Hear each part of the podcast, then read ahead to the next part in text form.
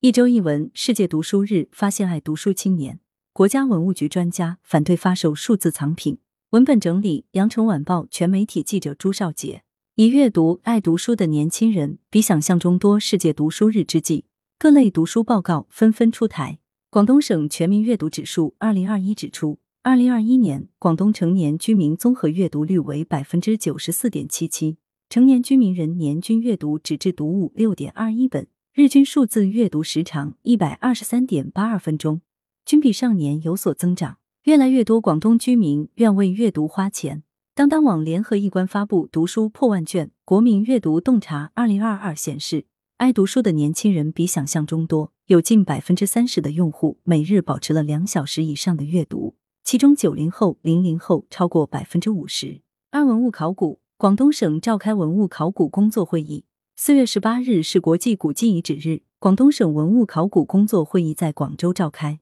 会议强调，要坚定文化自信，把文物考古工作作为传承历史文化、维系民族精神伟大事业抓紧抓实，系统梳理岭南文化脉络，加强考古成果的挖掘、整理、阐释，推动历史文化遗产延年益寿。会议次日，资深的优秀考古人齐聚广州国际媒体港。围绕考古趣事、现状、愿景三个关键词，线上线下同步分享。一线考古人表示，广东考古有自己的特色，在中华文明起源、发展以及统一多民族国家的形成与发展的历史进程中，广东不是置身于外，而是积极参与其中，做出独特贡献的。这也是通过我们的考古发现得出的结论。三文物，国家文物局专家表示，不应发售数字藏品。伴随近年来 NFT 加密艺术进入主流视野，交易持续火热，海外艺术机构陆续启动 NFT 项目，向公众发售 NFT 艺术品。我国文博机构同样开始尝试依托已有资源和文化 IP 开发数字藏品。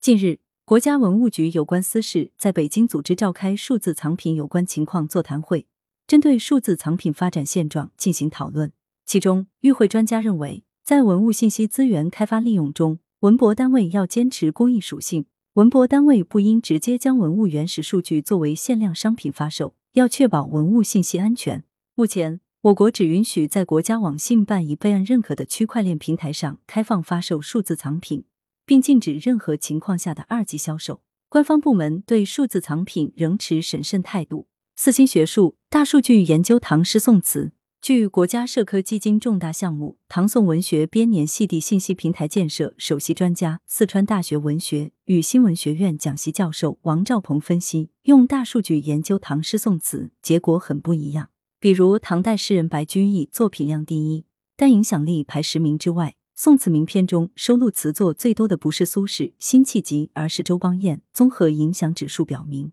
杜甫高于李白，辛弃疾强于苏轼等等。五无界收获推出全球首款文学类数字藏品盲盒。为了突破时间与空间的界限，贯彻文学无界的辽阔精神，今年的四月二十三日世界读书日，收获与收获 APP 携人民文学出版社、译林出版社、花城出版社、作家出版社、中信出版集团、果麦联合专业数字藏品服务平台 MO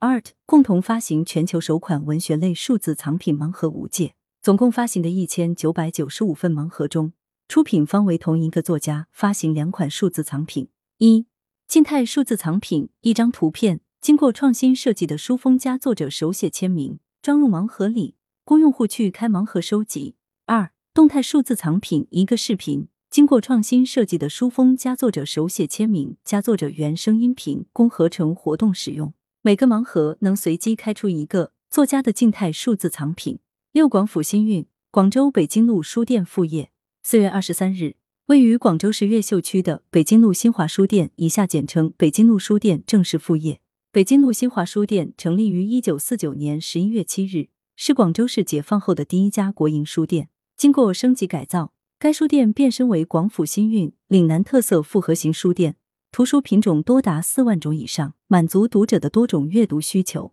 二零二一年。为配合北京路步行街改造提升工作，广州新华书店集团创新提出书店群落概念，通过对北京路上六家新华书店、北京路书店、北京路儿童书店、古籍书店、岭南书店、科技书店及雅斋的设计、功能、业态等进行全方位升级改造，打造别具一格的城市书店群落特色。七样本湾区水墨实践集中亮相澳门。四月十五日，意向粤港澳当代水墨艺术谱系二零零零二零二二展览在澳门艺术博物馆展出。展览由批评家皮道坚先生担任策展人，邀请来自粤港澳地区五十余位优秀艺术家参展。作为第一个以大湾区为区域性水墨研究样本的学术项目，展览对新世纪以来粤港澳三地的当代水墨艺术发展面貌进行阶段性的观察、总结与梳理。八。梦想之乳第五十九届威尼斯双年展开幕。第五十九届威尼斯双年展于四月二十三日正式开幕，